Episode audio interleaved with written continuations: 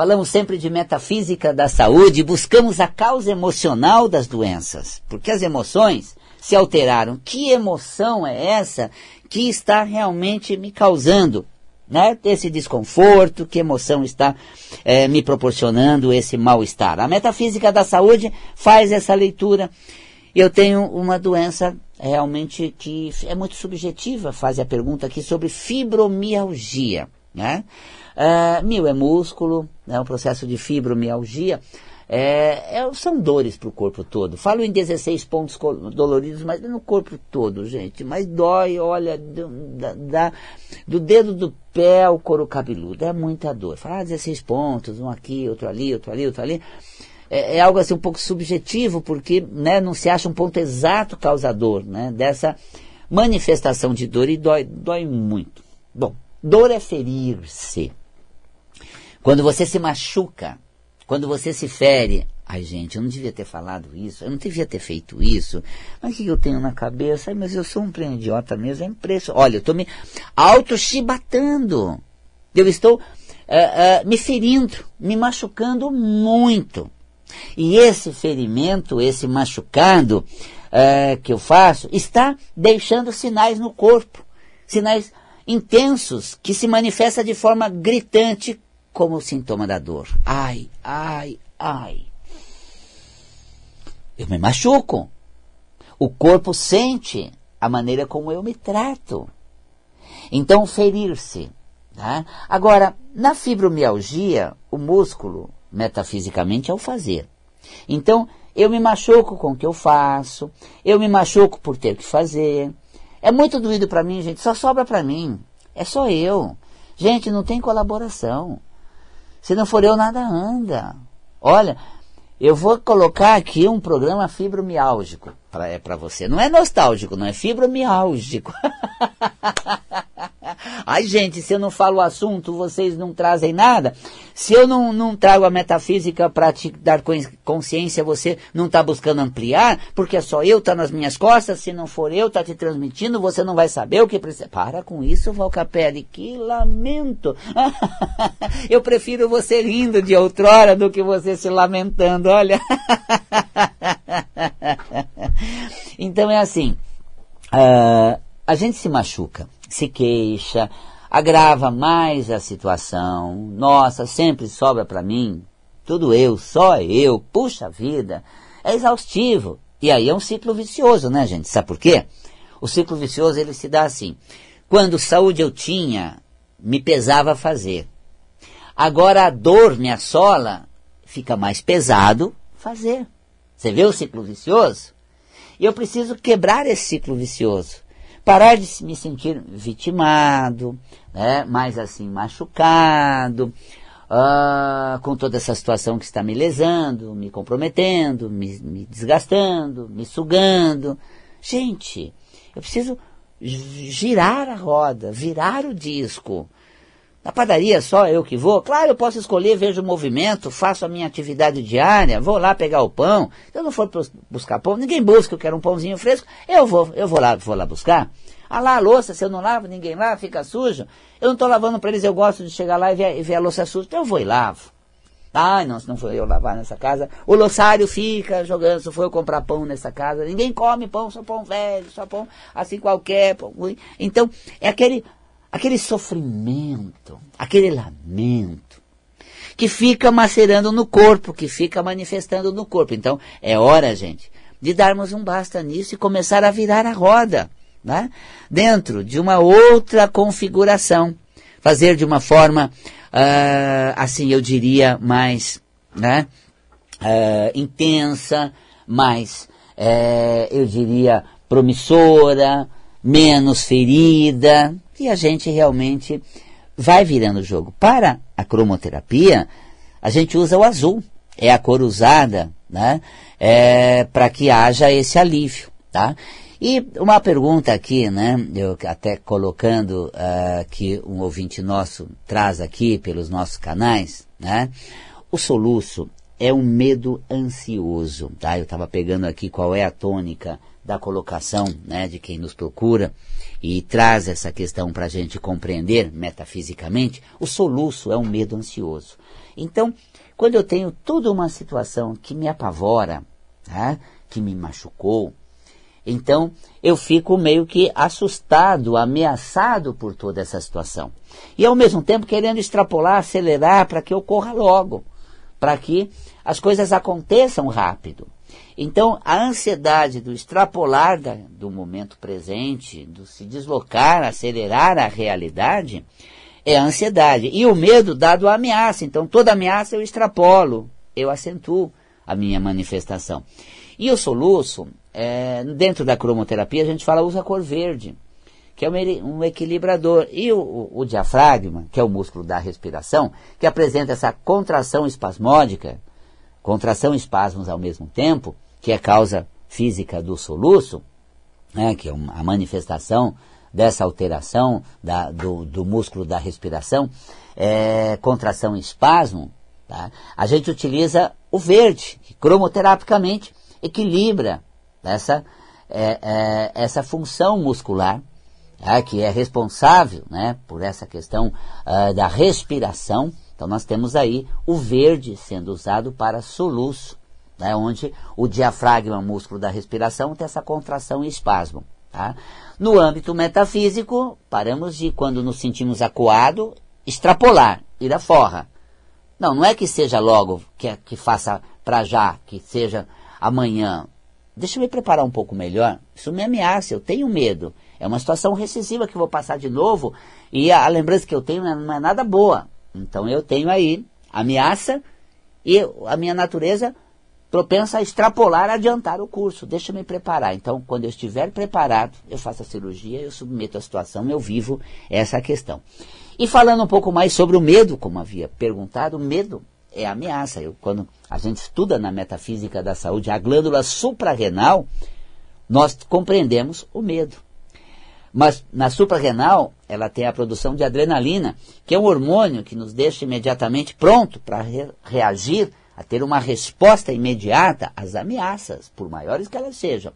Então, quando surge uma ameaça, eu fico adrenalinado, sou voraz, corajoso e a, a, atravesso esse obstáculo. Tá?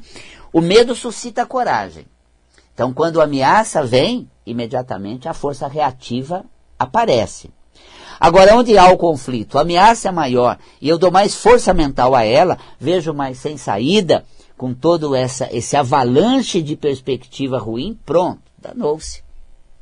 Criou uma situação muito suprimida, muito forte. Então aí nós temos essa ameaça né, que vem é, e nos faz sentir assim impotentes, é, sem é, condições e frágil, porque damos mais força à ameaça do que focamos e damos força à nossa capacidade de responder a essa ameaça, de extrapolar a situação e alcançar um fim bom. Então, eu sou astuto, dou um jeito, driblo o obstáculo, amanhã será melhor, eu vou fazer disso algo melhor, né? e aí eu realmente não sou refém e nem tampouco me sinto vencido por essa ameaça. Aí vem a coragem. Tá? Agora, o medo que assola as pessoas Sejam medos imaginários, sejam medos reais. Né? É, são situações que assustam. E você se deixa é, levar por essas impregnações mentais ou da situação em si. E acaba, deixa de viver. Então existe uma ameaça? Existe. Qual é a estratégia sua? Mas você não pode deixar que a ameaça impeça você de viver. Se não a ameaça de fazer, né, pelo risco que você vai correr, faz com que você uh, não faça e aí o, você acaba se frustrando. Por isso que é que a gente fala, o medo promove exatamente a situação a que tememos. O medo de fazer por dar errado impede da gente fazer. Então eu tenho medo de fazer, eu acabo não fazendo. Então aquilo que eu temo acaba acontecendo. Você tem medo de alguma coisa, você produz tanta energia, você produz um estado corporal tão forte que acaba te atraindo a situação. Por isso que aquilo que você mais teme acaba acontecendo. Né? Porque o medo atrai o objeto do medo. a situação assombrosa. E a gente se deixa vencer por isso. É importante ter realmente essa ousadia, esse desafio. Claro, tomar as medidas estratégicas possíveis, mas não se deixar vencer pelo medo. Quantos medos eu vi ali, e se eu fosse vencido por esse medo, não vivia a situação que, que se, se estava além de atravessar, além daquilo. Me lembro quando a gente faz essas viagens de consciência, onde a gente vai, por exemplo, né, num, num lugar uh, magnífico como das cataratas, logo cedo, 6 horas da manhã, só a gente no Parque Nacional, aquele barulho da água. É possível isso quem está hospedado ali dentro e pode fazer essa caminhada de manhã para ir lá ver a revoada das andorinhas, das maritacas, uma coisa, antes do sol nascer até, né, do escuro vindo à claridade. E aquele medo pode surgir alguma coisa, aquela escuridão, você sozinho ali. Então tem tantas ameaças, aí você toma providência, você toma uma, uma cautela, vai pelo meio da estrada, não vai meio do lado, é que tem um risco ali do lado, você vai pelo meio da estrada, olha para trás, olha para frente. Ah, eu não vou não sozinho, gente, é perigoso, eu tenho medo e pode ser que me aconteça alguma coisa e não vive essa experiência. Atravessou o medo, chegou lá, gente, que magia que eu vou encontrar lá, aquela aquela fonte torrencial de água, sozinho ali assistindo aquilo. Ai, gente, né? E aquele medo do escuro, uma noite ali, descer aquela pontinha da, das cataratas ali para ver o arco-íris lunar. A gente vai em grupo, com toda uma estrutura, mas às vezes eu faço uma imersão ali sozinho e até, né, por concessão dos guias, eu desço lá sozinho naquela mata, sozinho naquela cachoeira, na, na, naquela passarela, até chegar sozinho lá olhando para a garganta do diabo. Ai, gente, nossa, aquele breu da escuridão, aquele barulho das cataratas. Mas se a suposta ameaça do que pode né, acontecer uh, iria me, me vencer. Então não é uma situação assim, claro que eu saio também correndo risco. E com o grupo a gente sempre monitora, a gente leva o grupo para ver o arco-íris lunar, mas com guias locais especializados na mata durante a noite, com todo o aparato, para realmente ter a segurança ali, né? Mas há uma ameaça da escuridão. E por que o escuro nos assombra? Por falta de identificação, pelo desconhecido. Ah, um dos maiores medos é do desconhecido. Tememos mais o desconhecido do que um risco imediato, porque imaginamos que né, dentro daquele desconhecido o risco é maior do que aquele risco que vem ali, que nos passam, que nos colocam. Né? Então, é, a gente tem, por exemplo, é, aquela questão onde é, tem inclusive uma, uma história né, que um, um prisioneiro de guerra teve lá o seu, né, o seu algoz, fazendo um, dando a ele uma opção de, né, é, frente a, ao, ao, quadro dele. Foi prisioneiro de guerra, apanhado, estava ali no, no covil do, do inimigo. A ele é dada duas alternativas, né? O que ele preferia, né, se fosse ser, né, uh, tivesse o seu uh, pescoço cortado na guilhotina, ou se entrasse numa porta que, te, que estava ali fechada, cerrada. Então a guilhotina ou aquela porta para ele entrar. A guilhotina. Conta a história que é preferível a certeza do pior conhecido do que sei lá o que que eu não faço ideia. Se uma guilhotina está aqui e outro caminho ali, minha mente diz pior será, né? quando na verdade nós não ousamos. E até aquela história do alpinista chamada corta-corda, já ouviu essa? Eu gosto dessa corta-corda, porque assim conta que o alpinista eh, se perde na montanha numa grande nevasca. E ele estava subindo e naquela nevasca eh, ele então ah, cai e fica pendurado né, por um gancho na sua corda e balançando durante a nevar, aquela nevasca, ele não via nada à sua frente, nem abaixo, nem acima, apenas a corda que tinha ali na sua frente segurando ele, né? E no, no seu aparato de alpinista ele tinha ali uma, uma, uma, uma faca. E aí, aquele frio, aquela neve, aquele estado todo, é, ele tinha uma alternativa, cortar a corda. E a grande questão, cortar a corda ou continuar ali pendurado naquela corda, naquela condição hostia, hostil. E será que ele cortou a corda no dia, nos dias que seguem? Um grupo de, né, de socorrista se depara ao, ao alpinista pendurado na corda, já falecido, dado a hipotermia, e observam que apenas a alguns metros abaixo dele, um aparato muito grande, uma base bem sólida de rocha que o apoiaria se eventualmente ele cortasse a corda. Agora, o difícil na vida é a gente ousar sem conhecer no que vai dar.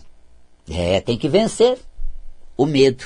Ah, tem que vencer esse estado todo que nos deixa coagido né, a situações das mais adversas. Portanto, tá aí. Né? Na vida, quando você não vê saída, corte a corda que você encontra uma. É, corte a corda. Muito importante isso, porque isso nos deixa ousado, destemido e é o contraponto do medo. Que a coragem, a ousadia, o se aventurar ao desconhecido, sei lá o que, que eu vou aprender e vou lidar começando a partir de agora. Tá vendo?